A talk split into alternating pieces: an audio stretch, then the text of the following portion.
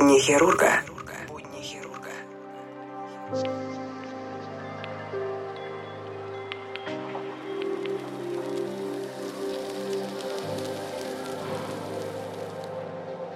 Живешь, живешь, а потом умер. Поскользнулся в ванной, упал, ударился.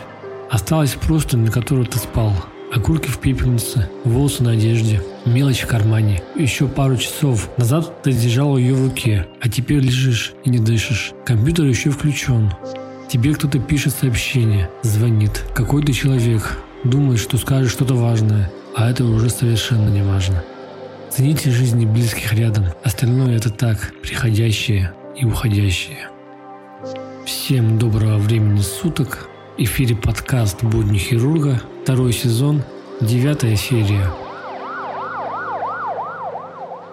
Мужчина полтора года водил себе сперму внутривенно. Нашел данную статью в интернете. 33-летний мужчина в течение полутора лет водил себе внутривенно собственную сперму. Согласно его убеждению, это должно было помочь ему от хронической боли в спине. Такой клинический случай ученые описали в Irish Medical Journal. Согласно их отчету, этот метод неэффективен и опасен, хотя и совершенно оригинален. Когда после 18 месяцев самолечения мужчина не ощутил никакого облегчения, он наконец-то обратился за медицинской помощью. Он жаловался на острую боль поясницы, которая внезапно началась через три дня после того, как он пытался поднять тяжелый предмет. Во время обследования врач обнаружил красный отечный тяж на предплечье пациента, после чего тот рассказал, что водил себе собственную сперму, используя подкожную иглу, приобретенную через интернет. А в последний раз он ввел три дозы спермы внутривенно и внутримышечно. Это первый случай инъекции спермы для самолечения, сообщают врачи из Дублинской больницы Аделаиды. Отечная область на руке увеличилась и становилась плотнее, Рентген обследования показало, что под кожей имеется включение воздуха. Пациент был немедленно госпитализирован. Ему была назначена противомикробная терапия. Он выписался после того, как боль в спине облегчилась. Авторы статьи также изучили научную литературу, посвященную инъекциям опасных веществ. Хотя имеются сообщения об эффектах подкожного введения спермы крысам и кроликам, мы не обнаружили в научной литературе описания случаев ее внутривенного введения людьми. Поиск по различным интернет-ресурсам также не показал документированных случаев такого лечения боли боли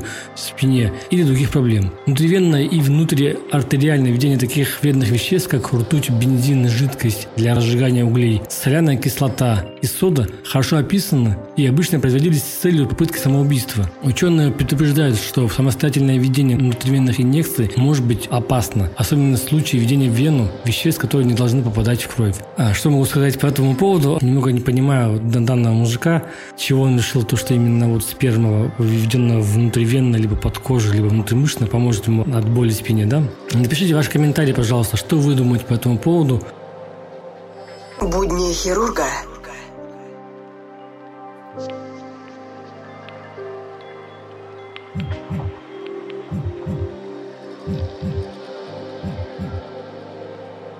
Алло, чем привезли? Сейчас буду. Давай. Позвонили с приемника. Скорая привезла беременную с аппендицитом. Сейчас посмотрим.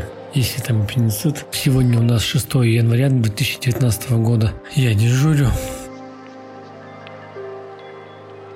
Беременная 32 года, срок 12 недель, жалобы на боль в правой подвздошной области, тошноту, рвоту. Со слова заболела в течение двух суток. Боль появилась утром в эпигастральной области, к вечеру сместилась в правую подвздошную область, то есть кохер положительный. Принимал ножку без эффекта, вызвала скорую помощь, была доставлена к нам в приемный покой. При пальпации живот болезненный в правой подвздошной области, симптом Щеткина Блюмберга положительный, положительный также симптом Бартомея Михельсона, Ситков Московского, Воскресенского. По общему анализу крови гликоцитоз 14 тысяч, эритроциты 4,7, гемоглобин 112, небольшой сдвиг лейкоцита на формулу влево. А общий анализ мочи без особенностей. По УЗИ признаки острого аппендицита. Тифлит, свободная жидкость в малом дозу, в небольшом количестве. Собран консилиум, а больная осмотрена терапевтом, акушер-гинекологом, ответственным хирургом. Диагноз острый аппендицит, больная поднята в операционную. Послеоперационный диагноз – острый гангренозный аппендицит. Больная переведена в общую палату. Состояние стабильное, жалобы на умеренные боли области послеоперационной раны.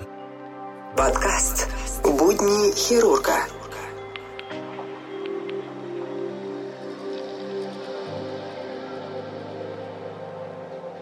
Сейчас я вам расскажу про Нобелевскую премию, которая была присуждена за лоботомию. Итак, лоботомия – одна из самых мрачных страниц психохирургии. Жуткая операция, которой подвергались пациенты, страдающие психическими расстройствами, причем в основном женщины. О психическом здоровье даже современная медицина знает не так уже много. Мозг – сложно устроенный орган, и в нем нельзя просто взять и поковыряться острой железкой. К сожалению, именно это и происходило при лоботомии, и результаты таких хирургических манипуляций были весьма и весьма плачевными.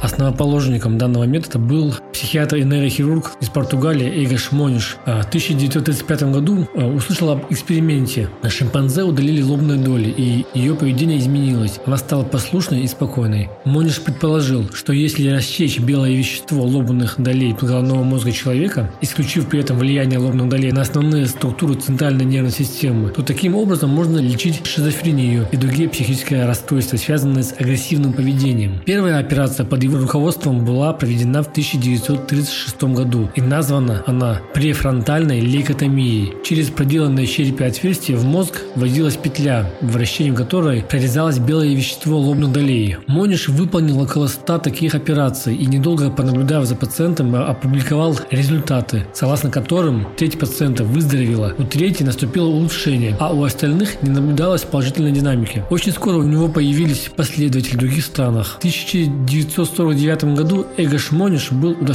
Нобелевской премии по физиологии и медицине за открытие терапевтического воздействия лейкотомии при некоторых психических заболеваниях. Открытием Мониша заинтересовались многие, но самым известным пропагандистом лоботомии стал американский психиатр Уолтер Джей Фримен и его помощник нейрохирург Джеймс Уотс. Вот эти двое американцев – короли лоботомии, лично сделавшие тысячи операций. Фримен использовал в качестве обезболивания электрошок. В 1945 году он придумал новый метод – трансорбитальную лоботомию, которую можно было проводить без сверления черепа с помощью инструмента, похожего на нож, для кольки льда. Фримен нацеливал зауженный конец ножа на кость кость глазной впадины. С помощью хирургического молотка пробивал тонкий слой кости и вводил инструмент в мозг. После этого движением рукоятки ножа рассекались волокна лобных долей, что причиняло мозгу необратимый ущерб. И каждого четвертого пациента просто превращало в овощ. Кстати, первые операции проводились с помощью настоящего ножа для кольки льда. И лишь затем были разработаны новые хирургические инструменты, которые были названы лейкотом и орбитокласт. Фримен успешно прорекламировал свой метод излечения душевнобольных. Он завел специальный специальный лоботомобиль. Автофургон, в котором путешествовал по стране, предлагает чудодейственное исцеление и проводил операцию прямо перед зрителями в духе церковного представления. Будни хирурга После лоботомии человек начинал вести себя по-другому. Первые несколько недель в поведении пациентов наступало значительное улучшение или скорее изменение по сравнению с тем состоянием, из-за которого их начали лечить. Человек, у которого была депрессия, мог начинать высказывать признаки радости. Больной шизофренией переставал проявлять ее признаки и начинал вести себя нормально. Но потом чаще всего наступали последствия. Откат к прежним расстройствам или развитие новых, еще более серьезных расстройств. Часто после лоботомии человек кончал жизнь самоубийством. К концу 1900 1940-х годов уже был накоплен достаточный опыт, чтобы выявить основные побочные эффекты лоботомии, неожиданные и неприемлемые изменения поведения, эпилептические припадки у более половины пациентов, инфицирование мозга, менингит, остеомиелит, кровоизлияние в мозг, увеличение веса, утрату контроля над мочеиспусканием и испражнением, смертельный исход в результате операции с вероятностью до 20%.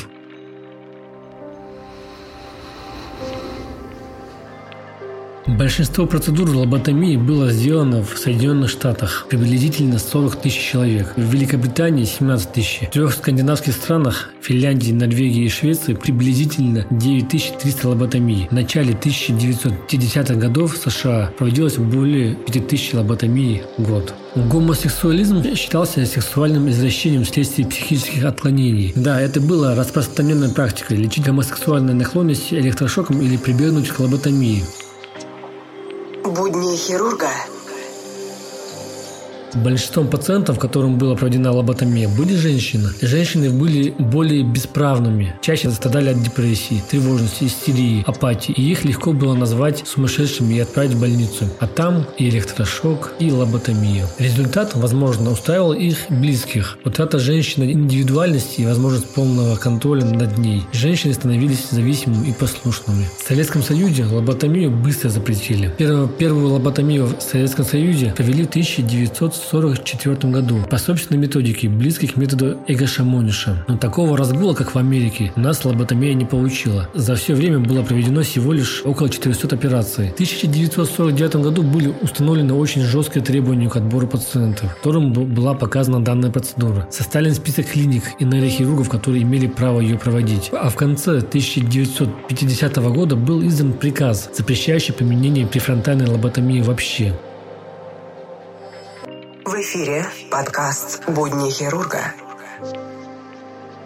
Уволили врача с треском, изнуршение, несоответствие и прочее. Тихая, спокойная женщина, всегда вроде была терпима и непоколебима, но тут сорвалась. Обвал вызовов, сплошная поликлиника и острые приступы, консультация. Вызов, 12-этажка, лифт не работает, идет пешком на 11 этаж. Поднимаемся, отдыхиваясь, вызывающий стоит у дверей, снимая нас на телефон и задорно так комментирует. Вот так у нас скорая на вызов торопится. Молча входим, не реагируя. Мадам живет одна, имеет тысячу жалоб на здоровье, без единой внятной. Основная и любимая. Плохо что непонятного. Держит нас больше часа, требуя консультации по всем имеющимся, включая экзотические заболевания. Обязательного расписывания лечения и рекомендаций аж до старости. Взамен периодически всплывают фамилии чиновников и прочих знакомых ФСБшников, которым при отказе тут же будет отзвон. Уходим совершенно выжатые. Следующий вызов. Потеряла сознание, не дышит. Другой конец района. Летим, толкаемся через пробки. Дворик Сталинки, толпа народа, труп старушки. Лицо синее, глаза багровые, черт его знает. Может инсульт, может тромбоэмболия легочной артерии. Уже не сказать. Мы успеваем выйти из машины, к врачу подлетает дочь, плюет ей в лицо, цепляется в волосы. Еле оттаскиваем. Терпим шквал оскорблений, прячемся в машине от разгневанной толпы. Долго ехали, хрен знает, где нас носит. Больше часа ждали, твари бессердечные. Чтоб вас самих так. Только отпустили с этого, повторно тот же адрес. К предыдущей тетке. Диспетчер по телефону. Жалуется на качество помощи. Едем, я матерюсь. Врач странно молчит. Снова подъем на одиннадцатый этаж. Снова мадам с телефоном и уже с подругой. Голос обсуждают нашу неторопливость, нерадивость и безалаберность. Вопрос. Повод к вызову. Мадам, улыбаясь. Да вашу бумажку я куда-то задевала. Где вы назначение писали? Напишите еще одну. Моя врач. Тихая, милейшая женщина. Делает шаг вперед и с размаху ей по роже. На весь подъезд раздается ее истощенный крик. «Да пошла ты, тварь!» Еле оттащил. Знакомые чиновники у нее, оказывается, действительно были знакомыми. Уволили по статье. Без права работы на скорой помощи вообще. Уходя, криво улыбнулась. Да черт с ними. Работа, где с убийцами надо сюсюкаться, а не морду бить. Не для меня. Я задумался. А ведь реально, та мадам убийца. Не быть ее с ее вызовом. Мы успели бы к той бабушке. И ко многим другим бабушкам, чьи жизни сожрали вот такие вот мадамы. Они сейчас живут и вызывают, и отнимают ради своего будляческого «я»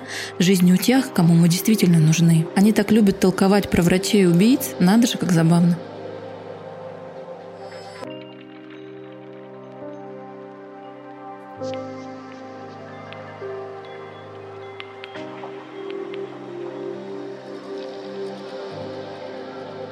Рубрика «Жизнь замечательных людей». Сегодня у нас в гостях Владимир Суворов, хирург-онколог, занимается хирургическим лечением опухолей только абдоминальной локализации, рака легкого, опухолей седостения, пищевода, желудка, поджелудочной железы и печени. Сегодня он расскажет вам о симптомах рака, ранней диагностики, онкохирургии, а именно рак пищевода. Очень интересная и полезная информация для всех слушателей, как для студентов, так и для ординаторов и врачей, а также для тех, кто не имеет отношения к медицине. Ссылку на его аккаунт я оставлю в описании. Рекомендую всем посетить его аккаунт, подпишитесь. Доброго времени суток, уважаемые слушатели. С вами на связи доктор Владимир Александрович Суворов, Я работаю в Волгоградском областном клиническом онкологическом диспансере врачом-онкологом. Мой стаж работы 10 лет, и моя сфера профессиональных интересов – торак-абдоминальная онкология. То есть я занимаюсь лечением, преимущественно хирургическим, опухолей, которые расположены на стыке грудной и брюшной полости. Сегодня поговорим о раке пищевода. Итак, насколько распространен рак пищевода в мире? Надо сказать, что каждый год в мире заболевает в абсолютных цифрах порядка 300 тысяч человек. Восьмое место по смертности занимает эта патология по данным Международного агентства по изучению рака. Если говорить о России, то в нашей стране заболеваемость тоже весьма велика. 6-7 человек на 100 тысяч населения ежегодно заболевают раком пищевода. Поговорим о том, почему это заболевание возникает. Предрасполагающими факторами могут служить все моменты, при которых раздражается слизистая пищевода и вызывается воспаление. Это горячая пища, это какие-то агрессивные жидкости, жидкости, это травмы и так далее. Табак и алкоголь тоже могут быть независимыми факторами риска возникновения онкологических заболеваний вообще и рака пищевода в частности. Описываю, есть исследования, в которых описаны тесная взаимосвязь этих факторов. Наследственность. Также в литературе описывается аутосомно-доминантное заболевание, сопровождающееся гиперкератозом ладоней, стоп, изменениями в слизистой оболочке пищевода, при котором повышен риск развития рака пищевода. Ну и, наконец, пищевод Барта. При пищеводе Барта тракта происходит перемещение слизистой оболочки желудка в пищевод. Есть несколько различных э, степеней выраженности этого заболевания в зависимости от того, насколько выражена трансформация эпителия, то есть слизистой оболочки пищевода, повышается риск развития рака этого органа. Как же ставится диагноз? Диагноз мы в основном ставим на основании нескольких методов. Во-первых, это клинические, клиническое обследование. 50% пациентов жалуются на боли при глотании, затруднение прохождения пищи, похудание, слабость, недомогание. Эндоскопическая диагностика является основной. Фиброэзофага, гастроскопия, с обязательной биопсией из нескольких э, точек. Также могут помочь э, специальные методики эндоскопического исследования, такие как хрома эндоскопия, флуоресцентная эндоскопия, увеличительная, узкоспектральная эндоскопия, а также так называемый метод эндоузи, при котором эндоскопическое исследование совмещается с ультразвуковым, позволяет определить уровень врастания опухоли в стенку пищевода. А компьютерная томография органов брюшной полости, грудной клетки, МРТ с контрастированием, УЗИ органов брюшной полости. И очень важно УЗИ шейно-ключичных лимфатических узлов для того, чтобы исключить наличие метастазов шейно-ключичные лимфатические узлы, остеосцинтиграфии для исключения метастазов в кости, а позитронная эмиссионная томография, в особенности, когда при подозрении на метастазы по данным КТ или МРТ, когда это принципиально поменяет тактику лечения. Фибробронхоскопия при опухолях выше или на уровне бифуркации, то есть место разделения трахеи на правый и левый главный бронхи, а при метастазах в лимфатические узлы в этой зоне для исключения врастания. Это тоже поменяет тактику лечения. А МРТ или компьютерная томография головного мозга при подозрении на метастазах в головной мозг. И обязательно оценка функционального статуса при планировании операции. Это эхокардиография, холтеровское мониторирование КГ, определение функций внешнего дыхания, ультразвуковая доплерография сосудов шеи и нижних конечностей,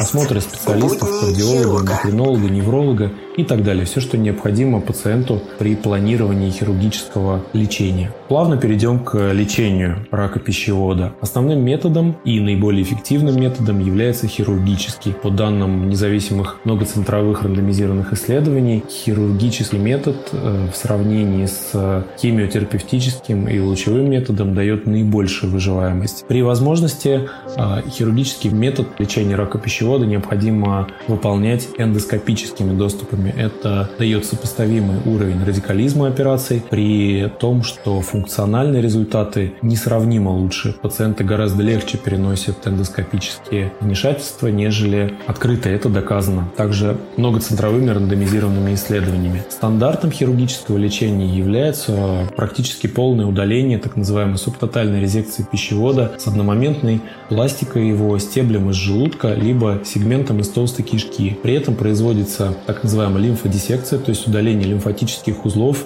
из брюшной полости и плевральной полости, из средостения. Все это выполняется из двух доступов комбинированного лапартомного и правостороннего торакотомного доступа. То есть разрезы выполняются на передней брюшной стенке и на правой половине грудной клетки. Очень э, дискутабельный вопрос – это сочетание хирургического метода с пред- и послеоперационной лучевой терапии. Доказано, что сама по себе предоперационная химиотерапия эффективна при одной из форм рака пищевода при аденокарциноме, при этом минимально эффективно при другой форме – плоскоклеточном раке. Послеоперационная химиотерапия, например, не рекомендуется при плоскоклеточном раке пищевода, а также как самостоятельный метод при аденокарциноме. При аденокарциноме пищевода в послеоперационном периоде проведение химиотерапии оправдано только в тех случаях, если она проводилась в предоперационном периоде. Лучевая терапия самостоятельно до или после хирургического лечения низкоэффективна и не рекомендована. А вот сочетание предоперационной химио-лучевой терапии с хирургическим лечением показывают достоверный выигрыш как при аденокарциноме, так и при плоскоклеточном раке пищевода. Послеоперационная же химио-лучевая терапия рекомендована пациентам в удовлетворительном состоянии при наличии так называемой резидуальной опухоли, то есть когда при хирургическом лечении не удалось полностью удалить опухоль в пределах здоровых тканей, или когда в, при изучении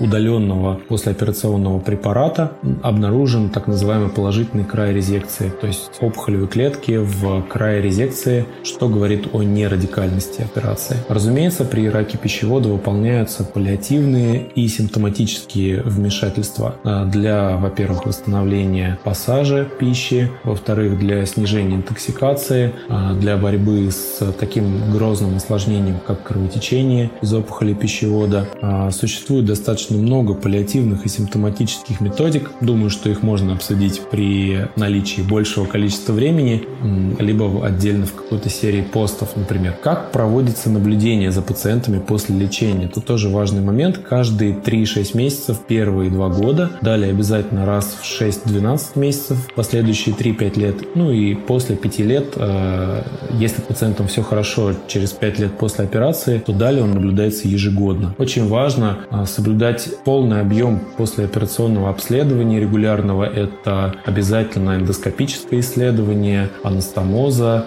и желудочно-кишечного тракта за анастомозом, обязательно рентгенологическое исследование пищевода, точнее уже не пищевода, а остатка пищевода, анастомоза и так называемого трансплантата того, чем заместили пищевод. Это рентгенологическое исследование органов грудной клетки, это ультразвуковое исследование органов брюшной полости и забрюшинного пространства а, и других органов по показаниям, при, особенно при наличии клинических показаний к исследованию головного мозга, а, при подозрении выявления, например, на метастазы в головной мозг. Компьютерная томография грудной клетки и брюшной полости обязательно должна быть выполнена однократно через 6-12 месяцев после операции в зависимости от риска прогрессирования. Подытоживая этот краткий рассказ, хочу сказать, что рак пищевода – это одна, пожалуй, из самых серьезных хирургических проблем, которые стоят сегодня перед хирургами-онкологами. И операции крайне сложны, многоэтапные, ну, имеется в виду много многоэтапные внутри одной операции. Эти операции выполняются хирургами э, с большим, э, как правило, хирургическим стажем э, и высоким уровнем мануальных навыков хирургического мастерства. При этом результаты оперативных вмешательств во многих хирургических центрах уже достаточно приемлемые. Летальность меньше 2-2,5% послеоперационная. Есть хирургические центры, в которых летальности вообще нет. А уровень уровень послеоперационных осложнений, и очень этому помогают эндоскопические методики, позволяя снизить еще больше послеоперационной летальности и уровень осложнений. Пожалуй, все, наверное. Если у вас э, появятся какие-то вопросы, можно их написать в моем профиле, в комментариях под последним постом, под любым из последних постов. Буду рад увидеть их. Хорошего вам времяпрепровождения и успехов! Подкаст «Будни хирурга»